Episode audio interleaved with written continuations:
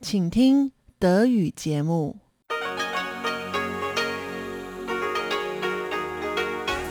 Hier ist Radio Taiwan International.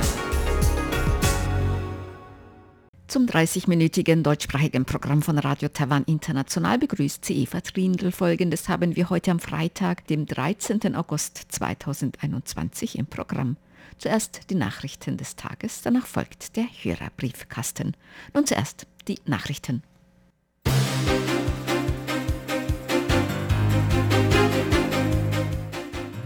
Sie hören die Tagesnachrichten von Radio Taiwan International. Die Schlagzeilen. Taiwans Halbleiterindustrie wächst 2021 voraussichtlich um ein Viertel. Kritik an Arbeitsbedingungen beim Bau der San-Ing-Metrolinie. Und erste gleichgeschlechtliche Ehe von Paar aus Taiwan und Macau.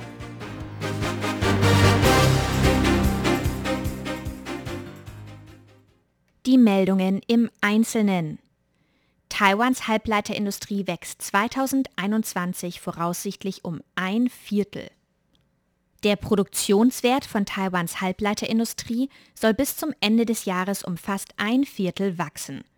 Das geht aus aktuellen Prognosen des Industrial Technology Research Institute hervor.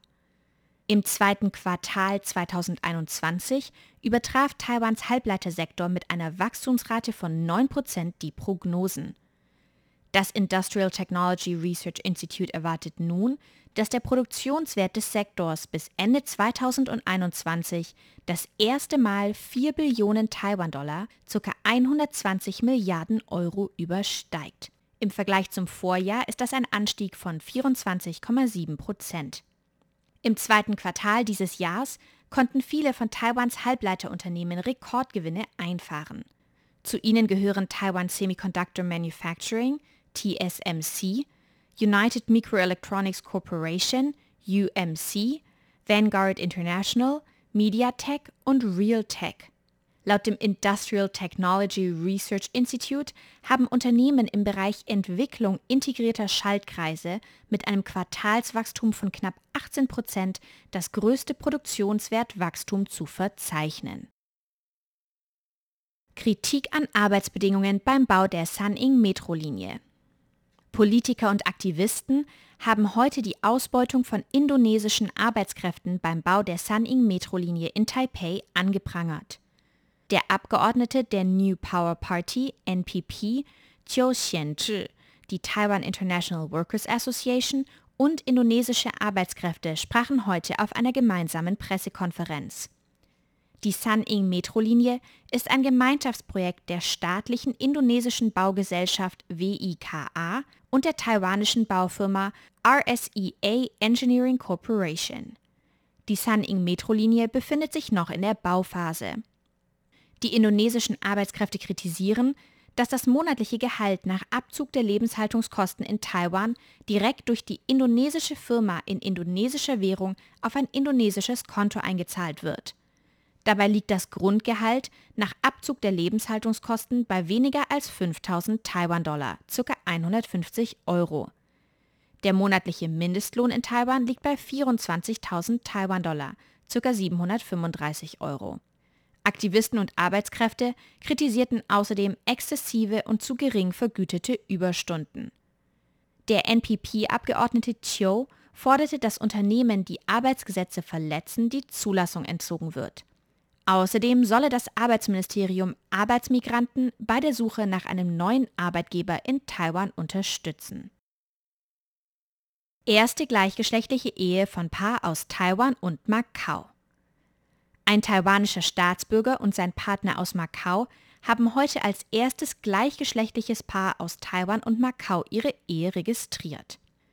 Taiwan hat die gleichgeschlechtliche Ehe im Jahr 2019 legalisiert. Das Gesetz beschränkt internationale gleichgeschlechtliche Ehen aber auf Partnerinnen oder Partner, in deren Heimatland die gleichgeschlechtliche Ehe ebenfalls anerkannt ist. Das verhindert eine Eheschließung für viele gleichgeschlechtliche internationale Paare in Taiwan. Das Paar aus Taiwan und Macau hatte vor Gericht für die Registrierung ihrer Ehe gekämpft. Macau erkennt gleichgeschlechtliche Ehen nicht an. Eine Regelung in Macau sieht jedoch vor, dass Staatsbürger Macaus unter die Ehegesetze ihres Wohnortes fallen. Da der Staatsbürger Macaus seinen Wohnsitz in Taiwan hat, soll folglich Taiwans Ehegesetz Anwendung finden. Diese Argumentation hat das Verwaltungsgericht Taipei im Mai dieses Jahres bestätigt. Das frisch verheiratete Paar sagt in einem Interview nach der Registrierung, dass es hoffe, dass bald jeder unabhängig des Geschlechts und der Nationalität die Ehe eingehen könne. Außenministerium bedankt sich für Unterstützung des Quad. Die Mitglieder des quadrilateralen Sicherheitsdialoges, kurz Quad, diskutierten während ihres letzten Zusammentreffens auch die Stabilität und Sicherheit in der Taiwanstraße. Taiwans Außenministerium bedankte sich heute bei den Quad-Mitgliedern für ihren Einsatz für Frieden in der Taiwanstraße. Der Quad ist ein strategisches Dialogformat der USA, Japans, Australiens und Indiens. Erklärtes gemeinsames Ziel der vier Länder ist ein freier und offener Indo-Pazifik. Hochrangige Vertreter der Quad-Länder hatten sich gestern per Videokonferenz getroffen. Die Sprecherin des Außenministeriums Joanne O oh betonte, dass Taiwan eine strategische Schlüsselposition der ersten Inselkette darstelle. Der Begriff erste Inselkette bezieht sich auf die ersten Inseln vor dem asiatischen Festland. Daher spiele Taiwan eine entscheidende Rolle für regionale Stabilität und Sicherheit, so Außenamtssprecherin O. Vier lokale Covid-19-Neuinfektionen, Impfungen für Jüngere.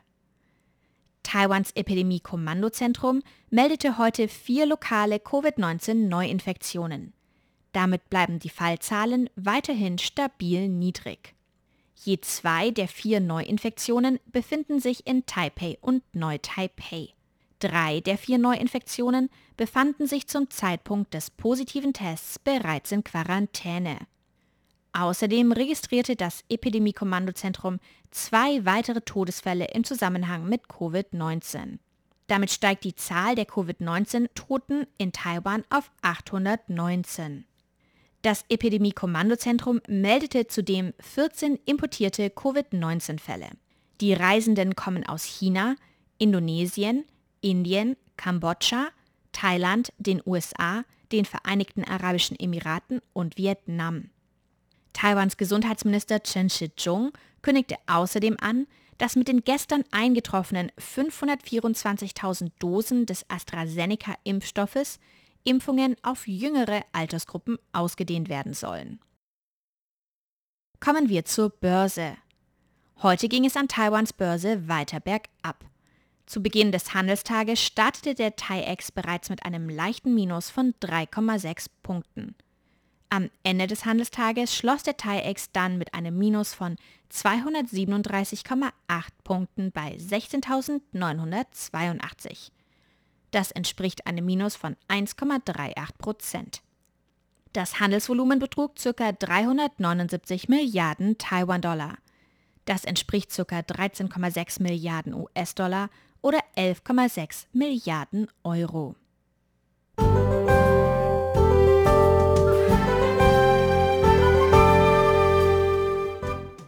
Es folgt das Wetter. Heute ist es in Nord- und Zentral-Taiwan teils bewölkt, wobei es insbesondere im Norden am Nachmittag zu Regenschauern und Gewittern kommen kann. Auch in Südtaiwan halten die Regenfälle weiter an. Die Temperaturen liegen in Nord- und Zentral-Taiwan zwischen 26 und 35 Grad und in Südtaiwan zwischen 26 und 32 Grad. Morgen bleibt es auf ganz Taiwan weiterhin bewölkt mit vereinzelten Regenschauern und Gewittern. Zum Sonntag hin klärt es sich dann zumindest in Südtaiwan und an der Ostküste wieder auf. Die Temperaturen liegen am Wochenende zwischen 25 und 34 Grad. Das waren die Nachrichten am 13. August 2021.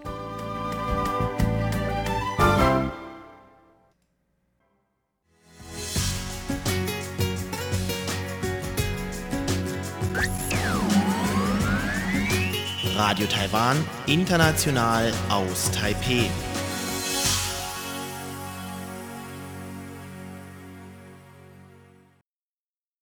Nun folgt der Hörerbriefkasten.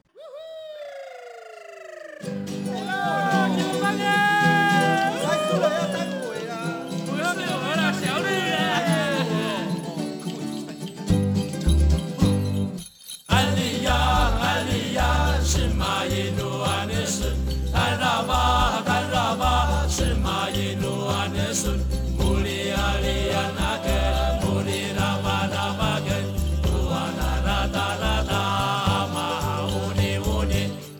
Herzlich willkommen, liebe Hörerinnen und Hörer, zum Hörerbriefkasten auf Radio Taiwan International heute am Freitag, dem 13. August 2021. Im Studio begrüßen Sie ganz herzlich Chobi Hui und Eva Trindl. Ja, heute ist Freitag, der 13. und noch dazu im Geistermonat, aber wir sind guter Dinge, dass heute auch ein glücksverheißender Tag ist und etwas Glücksverheißendes ist schon passiert. Wir haben nämlich die QSL-Karten bekommen. Die sind vom Drucker gekommen für die Direktausstrahlungen aus Danshui. Also wir können dann anfangen mit der Bearbeitung. Sie müssen vielleicht ein bisschen Geduld haben. Wir haben wirklich viele Empfangsberichte und Zuschriften erhalten. Wir werden natürlich die nach und nach bearbeiten. Auch der Postweg dauert derzeit etwas länger und in manche Länder können wir immer noch keine Post verschicken.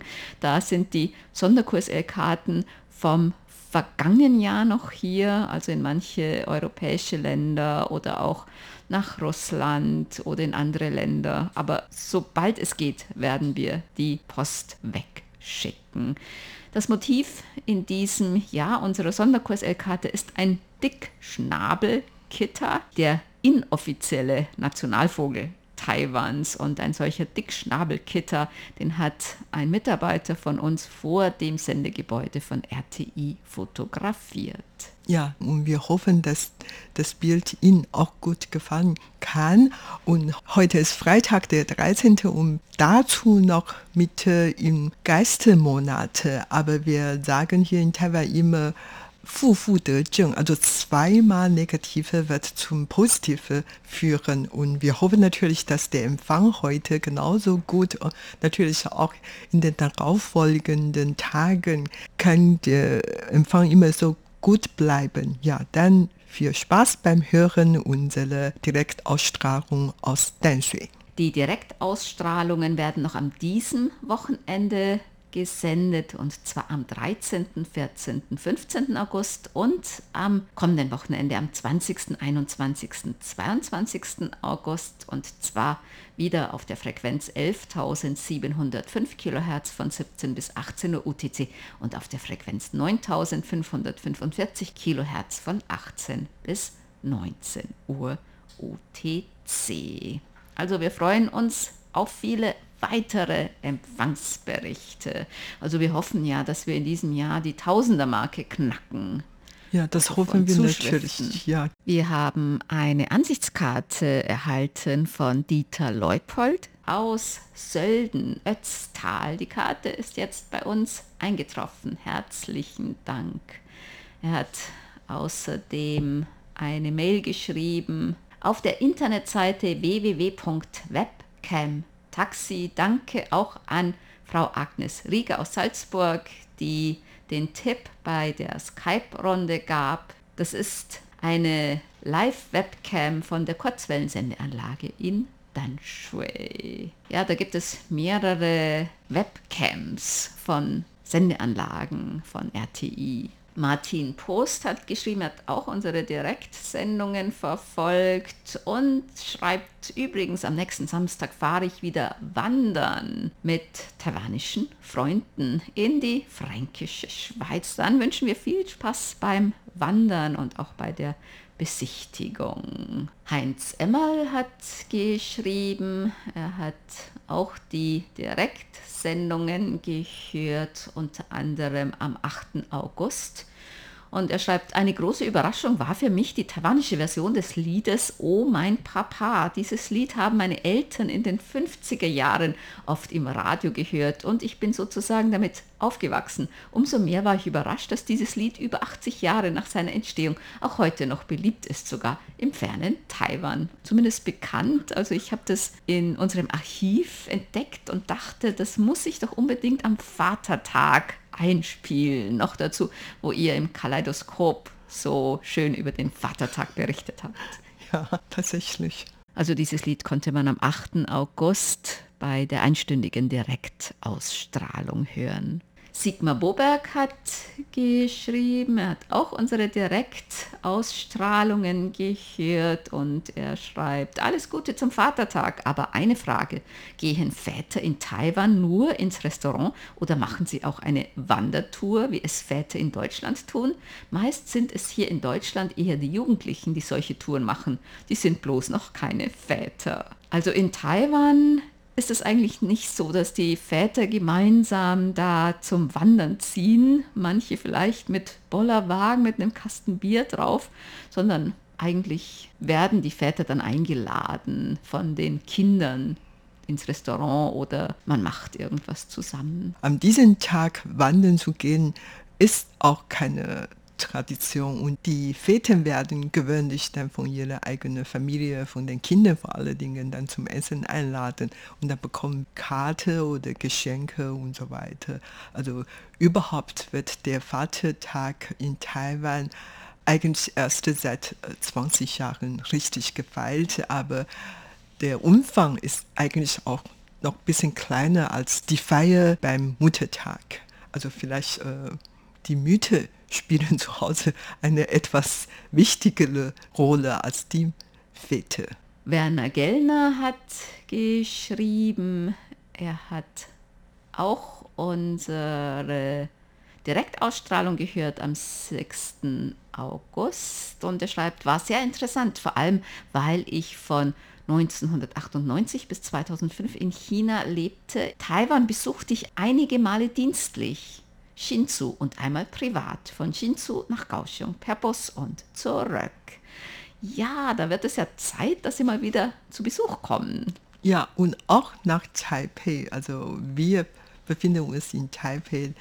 Das Radiohaus ist hier oben, dann können Sie unsere Redaktion und Studios einmal besichtigen. Sie sind herzlich willkommen. Paul Gager hat Hinweise auf zwei Artikel gegeben und zwar Gratulation der taiwanische Epidemiologe und Politiker Chen Qianren ist neues Mitglied der Päpstlichen Akademie der Wissenschaften. Chen Qianren war ja auch Vizepräsident. Außerdem in der Druckausgabe der Süddeutschen Zeitung vom 2. August ist ein langer Artikel unter dem Titel Blitze aus dem Zauberstab mit Taiwan-Bezug zu lesen. Im Internet hinter einer Bezahlschranke. Also ich habe den Artikel erhalten und auch gelesen. Das war sehr interessant. Und zwar ging es um Badminton, das Frauenfinale und Taiwans Spielerin Dai Zi-Ying. Das ist wirklich ein sehr interessanter Artikel, auch sehr lang. Und eine Kollegin von der französischsprachigen Abteilung war bei mir und ich hatte gerade diesen Artikel da liegen und dann habe ich gesagt, ey, das ist ein ganz langer Artikel in einer deutschsprachigen Zeitung über die taiwanische Badmintonspieler Dai Zi-Ying. Und dann hat sie gesagt, ja, ich habe das auch gesehen, das hat jemand auf Chinesisch übersetzt. Damit die Taiwaner auch sehen können. Ja, also überhaupt, äh, wir haben auch in unsere in vielen Sendungen über Dai Ziying oder andere Athleten Taiwans, über deren Leistungen gesprochen und das ähm, auf jeden Fall ist wirklich ganz toll in diesem Jahr, dass Taiwans Team bei den Olympischen Sommerspielen so viele Medaillen gewonnen, so gut abgeschnitten wie noch nie. Und wir freuen uns natürlich sehr darüber und sind auch stolz auf diese Athleten. Ja, und in diesem Zusammenhang ein Hinweis auf die Sendung Kaleidoskop am Sonntag. Da haltet ihr ja, du Bichel und Sebastian Hambach, eine Nachlese zu den Olympischen Spielen.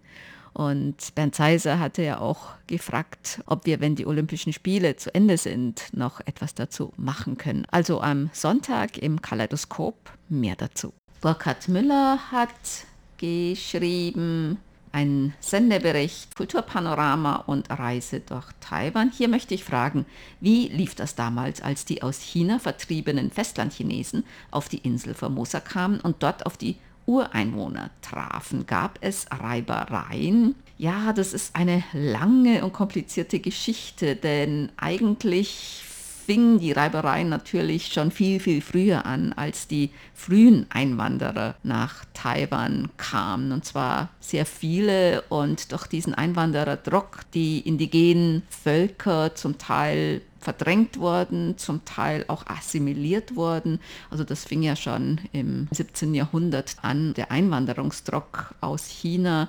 Und dann während der Qing-Regierung gab es ja sehr viele auch Aufstände. Später während der japanischen Kolonialzeit da gab es natürlich auch viele Reibereien, auch zwischen der japanischen Kolonialregierung, den Ureinwohnern gab es auch Aufstände und so weiter. Als dann die Kuomintang-Regierung nach Taiwan kam, hatten vielleicht viele Ureinwohner die Hoffnung, dass es besser geht, dass sie vielleicht auch Land zurückerhalten oder altes Land, weil die Japaner zum Beispiel haben ja auch viele Ureinwohner zwangsumgesiedelt, aber also es ging dann auch nicht besser. Also die mussten dann chinesische Namen annehmen. Die Kinder durften in den Schulen ihre indigenen Sprachen nicht sprechen. Das galt aber auch für Minan, also Taiwanisch oder Hakka. Die Kinder mussten dann in chinesische Schulen gehen. Ja, und dann brauchten die indigenen Völker dann auch Geld und dann haben die halt teilweise irgendwo dann Arbeiten angenommen, bei der Forstarbeit, um Bäume zu fällen, Straßen zu bauen. Oder sie sind dann in die Städte gegangen, in die Fabriken. Also viele junge Ureinwohner sind dann abgewandert. Und das hat natürlich auch diese ganze traditionelle Struktur, die Kultur und auch die Sprachen der indigenen Völker sehr geschwächt. Viele Ureinwohner können halt auch jetzt ihre Muttersprache nicht mehr. Das hat sich eigentlich erst in letzter Zeit auch dann verändert, weil auch das Selbstvertrauen der Ureinwohner und die Bemühungen, ihre Kultur zu bewahren, die Sprache zu bewahren, gestiegen sind.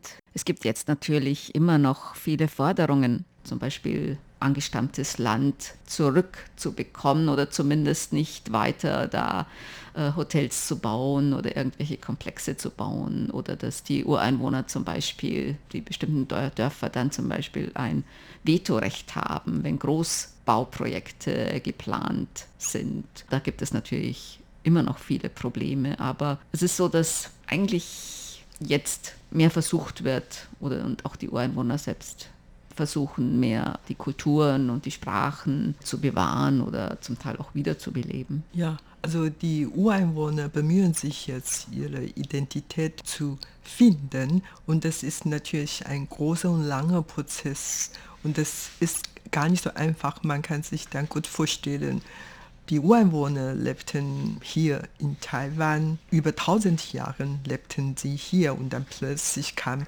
dann verschiedene Einwanderer von der Außenwelt. Und dann die Chinesen kamen vor 300, 400 Jahren nach Taiwan, Portugiesen und äh, Spanien und Niederländer, die waren hier und dann die Japaner und dann Festlandchinesen und so. Und die haben natürlich vieles zu kämpfen. Die wohnt hier und deren Länder werden dann von neuen Einwanderern geraubt, ihre Ernte, ihre Frauen und so weiter. Und die sind jetzt ähm, verdrängt auf Berge und so weiter. Und die entfremdet sich dann auf eigenem Land. Und das ist natürlich eine sehr schmerzhafte Geschichte.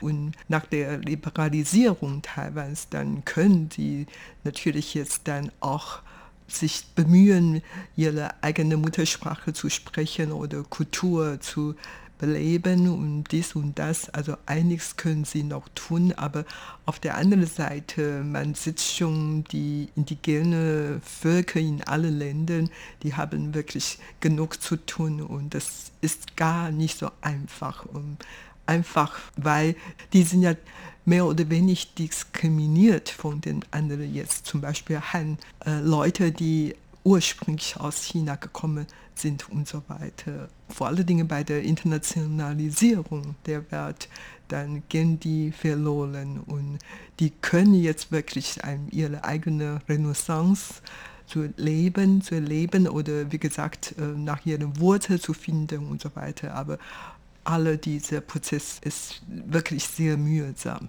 Und teilweise auch zu spät, weil es da einen richtigen Bruch gab. Dann haben wir Post bekommen von Reinhard Westphal. Er schreibt, der Beitrag über giftige Schlangen hat mir sehr gefallen, obwohl ich diese Tierart eigentlich überhaupt nicht mag, weil ich vor Jahren in Indien schlechte Erfahrungen gesammelt habe. Aber die Details waren sehr interessant und abwechslungsreich. Ja, Giftschlangen, damit muss man in Taiwan auch leben. Also die trifft man auch, wenn man in der Natur ist, kann man doch hin und wieder welche sehen, auch hier in der Gegend. Hinter unserem Sender ist so ein kleiner Hügel, so ein Berg. Da habe ich auch schon einige Schlangen gesehen, sowohl giftige als auch nicht giftige. Sogar vor unserem Sendertor lag mal eine in der Sonne. Damit muss man halt rechnen, ja. Ja, und vor allen Dingen jetzt während der Sommerzeit, die kommen auch ganz gerne draußen, um Spaziergang zu machen oder so. Also man sieht die natürlich mehr und in der Winterzeit etwas weniger, aber hier in tropische, subtropische Zone, da können die schon das ganze Jahr über gut fit bleiben. Wir haben Post bekommen von Michael Lindner aus Gera. Er hat unseren Wimpel erhalten und schreibt, nun bin ich stolzer Besitzer von insgesamt elf verschiedenen Stationswimpel von RTI bzw. der ehemaligen Voice of Free China. Er schreibt noch toll, dass RTI so einfach und problemlos hier in Deutschland zu empfangen ist. Er hat uns mehrere Karten beigelegt mit Empfangsberichten, ein Prospekt vom Deutschen Dampflokomotivenmuseum und ein Foto von ihm vom Mittelpunkt der Erde. Herzlichen Dank. Ja, vielen Dank. Dann noch ein Hinweis von Bernd Seiser. Er schreibt leider nicht auf Kurzwelle, sondern nur über UKW,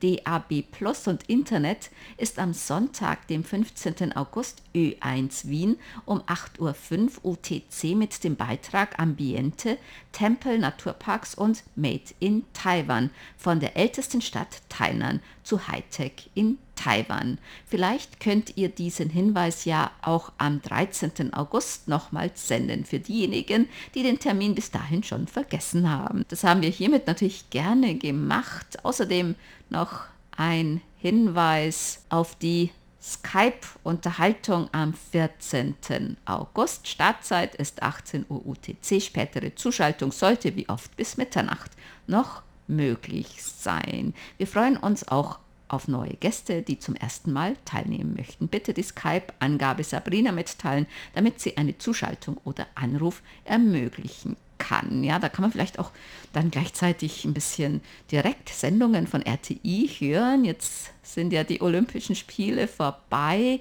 Da hat man Zeit mit zwei Händen und zwei Ohren. ja, stimmt schon. zwei ja. verschiedene Quellen zu verfolgen. Genau. Im Vorfeld wünschen wir Ihnen dann viel Spaß und natürlich viele Teilnehmer.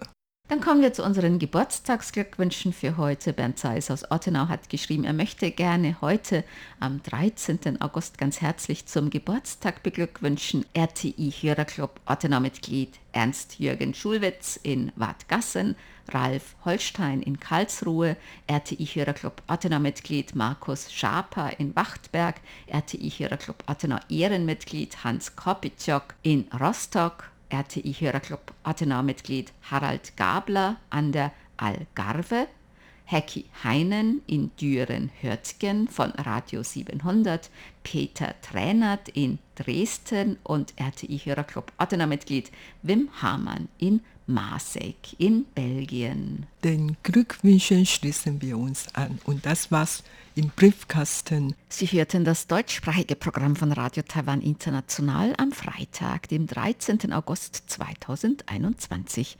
Unsere E-Mail-Adresse ist deutsch.rti.org.tv. Im Internet finden Sie uns unter www rti.org.tv, dann auf Deutsch. Dort finden Sie weitere Nachrichten, Beiträge und auch Links zu unserer Facebook-Seite und unserem YouTube-Kanal. Über Kurzwelle senden wir täglich von 19 bis 19.30 Uhr UTC auf der Frequenz 5900 kHz. Vielen Dank für das Zuhören. Am Mikrofon waren Eva Trindl und Chobi Hui.